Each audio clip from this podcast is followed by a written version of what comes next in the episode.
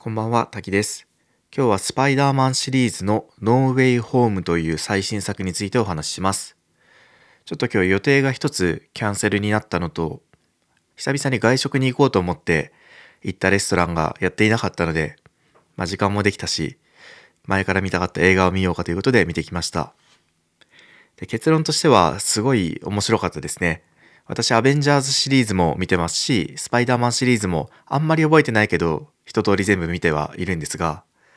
ま、アベンジャーズシリーズの中でもトップ3に入るぐらいの面白さはありましたね。で、今回はこんなスパイダーマンシリーズとこのノーウェイホームについてね、えー感想ゆるくお話していきます。まずこのスパイダーマンってなんか他のヒーローより結構人気だと思うんですよね。それなぜかっていうと、まあ、親愛なる隣人という表現が作中でありますが、まさに隣人だからですよね。このヒーローものって、例えばバットマンはお金持ちのお坊ちゃんだし、キャプテンアメリカは、まあ、個人的にはあんまり人間味感じないし、で、アイアンマンとかは金持ちイケメンの天才で、まあ、ちょっと自分からは遠いというところで、一方でスパイダーマンに関しては、ただの学生で、まあ、何者でもなかった人間が何かに憧れていた。そんな中で力を持ってしまったというね、えーそういう存在です。なので、なんていうか一番感情移入しやすいキャラクターですよね。話の内容も、このアベンジャーズシリーズを除けば、世界規模のドンパチ騒ぎでもないですし、まあ、あの感情移入がしやすいいい主人公だなと思います。そんなスパイダーマンシリーズを通して描かれるのは、誰かを助けなさいという考え方ですね。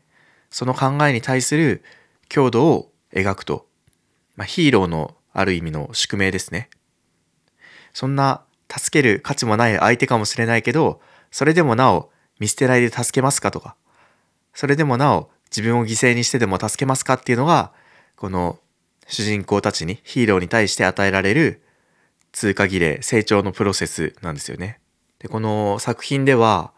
有名なセリフで、大いなる力には大いなる責任が伴うという言葉があるんですが、これはね、多分この主人公ピーター・パーカー自身から出てない発想だから、ピーターはそれを全うできると思うんですよね。なんていうか、それ単体では成り立たない考え方で、自分で自発的に大いなる力には大いなる責任が伴う。だから、このスパイダーマンの力を使って人々を助けようっていうのは、多分どこかで挫折をしてしまうと思うんですよ。誰かの残した言葉だから、絶対的な記憶になるこのプロセスを経たから、ある意味では神格化されて、人間が持つには重すぎる耐えきれない理念を自分でその持ち続けることができたんでしょうね。でこの大いなる力には大いなる責任が伴うの責任って何ぞやって話ですけど社会に対する責任とか自分のエゴを優先したくなる誘惑への責任とかねいろいろあると思います。まあ、私なんかはやっぱりこのヒーローものを見るとそんなにそんなに大きな力欲しくないやともちょっと 思っちゃうんですけどまあいずれにせよその力っていうのは与えられてしまうもの偶然にでもまあ先天的にでもいわゆる才能とかはギフテッドって言い方しますけどその与えられてしまうものですよね。やっぱりその責任を伴ってるし社会のために使うのがいいんだよっていうそのスパイダーマンシリーズの描き方はそれは非常にこの世の中のためになるエンタメ作品の描き方だなとは思います。まあ、フランスの格言でノブレス・オブリージュという言葉がありますけどノブレスっていう、まあ、貴族とオブリジャーかな？あの義務づけるっていう身分の高いものはそれに応じて果たさなければいけない社会的責任と義務があるよっていうそういう言葉があるんですが昔は私これ学生の時に聞いてまあお高く泊まりやがってじゃないけど なんか上から目線で嫌だなとも思ったんですけど、まあ、そういう話じゃなくてどんな人にでも多分そのその人に応じた力とかがあってそれにはやっぱりその表裏一体で責任がついてくるんだよっていうそのスパイダーマンの文脈で捉えると、まあ、理解できる言葉かなと思います。何事も物事のいい面だけを得ることはできないし力には責任が伴う苦労苦しみ悩みが伴うよっていう話ですね。そしてその、まあ、子供と大人の違いっていうところで見ていくと単に力が欲しいだけ、まあ、おもちゃが欲しいは子供ですよね。そして大人はおもちゃが欲しい、まあ欲しいものがあるから、そのために苦労するのを厭わないっていうのが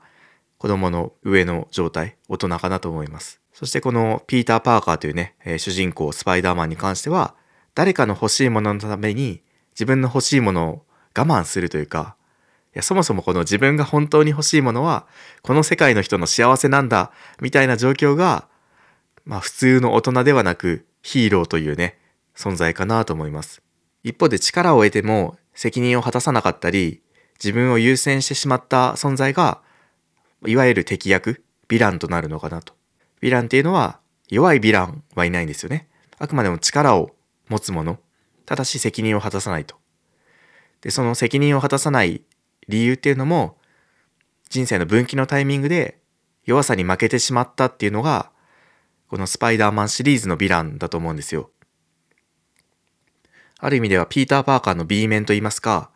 ピーター・パーカーがなっていたかもしれない姿というかね。じゃあそれは本人のせいなのかっていうと、ピーターにとってはおじさんとか彼女とか友人とかね、そういう存在がいた、そういう環境だったから闇落ちしなくて済んだだけかもしれないよなっていうところも、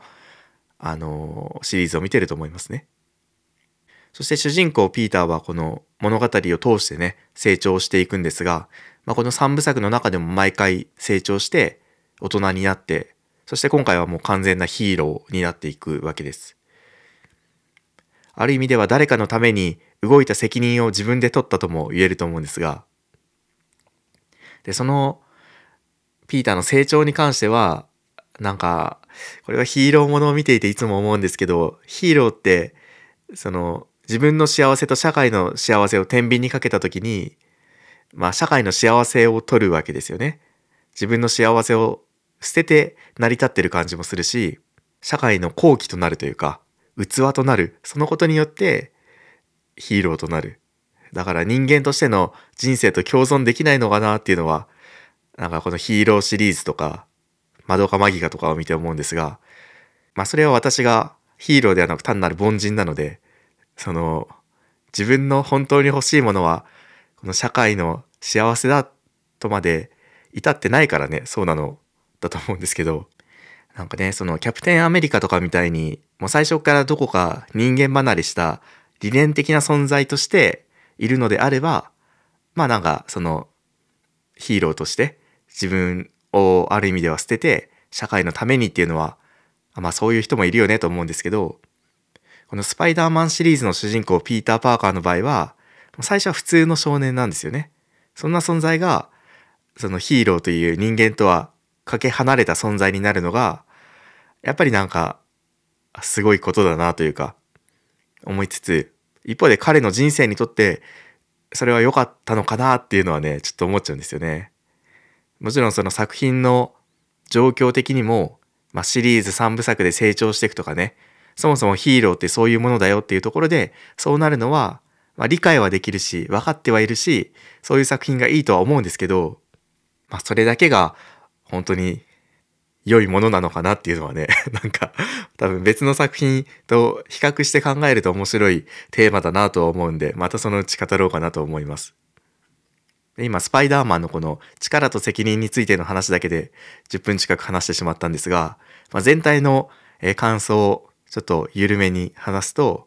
まあ、最初の10分間の時点でめちゃくちゃ面白いです。最初の導入がすごい不穏で、まあ、ピーターの日常が脅かされて、で、そんな中で、このピーターのおばさんの恋愛が破局する。ここどうでもいい部分なんで、まあ、ちょっと言っちゃいますけど、恋愛が破局するとか、なんか、その BGM もちょっと不穏な感じがしたりして、あな何かが待ってるなと。そんな中で、あのー、まあダメな状況がやっぱり起きるんですね。これはまあ物語っていうのは、まずは谷に向かって、その後山に向かってっていう話なので、まあまずは落ちますと。でその落ちたところで、ふとね、ふとアクセサリーを見て、この方法があったじゃんってね、予感を抱かせるっていう、この流れのスムーズさがね、やっぱりスパイダーマン、脚本うまいなと思いましたね。で、その脚本以外にも、やっぱりこのスパイダーマンって、まあ立体的に動くんですよね。360度というか、縦横無尽という言葉がまさに合ってる存在だと思うんですが、空中を飛び回るとか、その人と人の間をすり抜けていくとか、で、果ては今回、その地下に潜って、地下のこの電車と衝突しそうになってそこを避けるみたいな場面もあるんですけど、ジェットコースターに乗ってるような楽しさっていうのが、このスパイダーマンのアクションの魅力であると思います。で、それをね、最初からやってくれて、あ、もうさすがだなと、あの、分かってるなという感じでした。で、もう一個分かってるなという表現で言うと、このアベンジャーズシリーズのあるあるだと思うんですけど、このキャラクターの話し合いの下手さがもたらす、このじゃれ合いというか、犬同士の甘噛みの喧嘩みたいなね、もうこれが見たくて、スパイダーマンじゃなくて、そのアベンジャーズシリーズ見てるところもあるかなと思うんですが、他にもその前半、めちゃくちゃ前半で描かれる、その、ポストトゥルース的な世界というか、結局何が真実かわかんないし、まあ、人それぞれ言いたいことを言うみたいな状況。ほんとこれ現代にも当てはまってるし、うん、いろんな作品を見て改めて今の社会ってこうだよなって思うところがありますね。そしてそれ自体はやっぱり地道には消さ消せないその社会のあり方だなっていうところも見ていると思いますね。で、スパイダーマンっていうのが象徴するのは、まあ、雲ですよね。雲自体が人間に嫌われる存在で、うん、実際はこの家の中にいたら他の虫を食べたりして人間が暮らしやすくなるような存在だけど、まあ、社会からはやっぱ意味嫌われる側面もあると。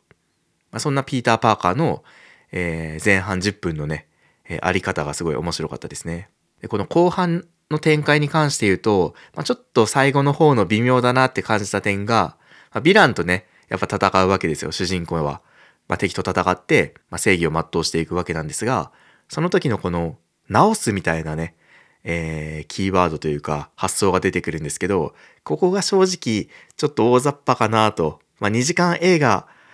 なので、あの表現になるのは仕方ないなっていうのはわかるんですけど、むしろこの海外ドラマとかで10話ぐらいかけてね、えー、じっくり描いてもいいような話だなと今回の映画に関しては思いました。もう一人一人の内面と向き合って、なぜヴィランはそうなってしまったのか、仕方ないところもあったし、まあ、でも一方で悪いし、だからこうあった方が良かったよねみたいな感じで一緒に振り返りつつ、そこでなんか心がこもった一言があったら良かったなと思うんですけど、まあ、2時間のね、アクション映画なので仕方ないですね。あとは一番良かったところで言うと、あのー、泣ける描写があったっていうね、あの、まさかスパイダーマンで、ちょっと3回も泣くとは思わなかったんですけど、あんまり映画で泣かないんですけど、今回ちょっと泣いちゃいましたね。一つ目が、まず、リフレインする言葉ですね。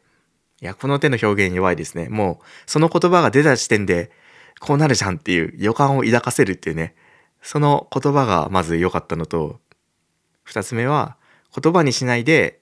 その誰かを慰めるときに、まあ、抱きしめるっていうね。辛かったねって一言で語れない話だからこそ、その人の大きな辛さを感じるし、それを、そういうのを全て分かってるから、この抱きしめるっていう行為になるんだなっていうのが、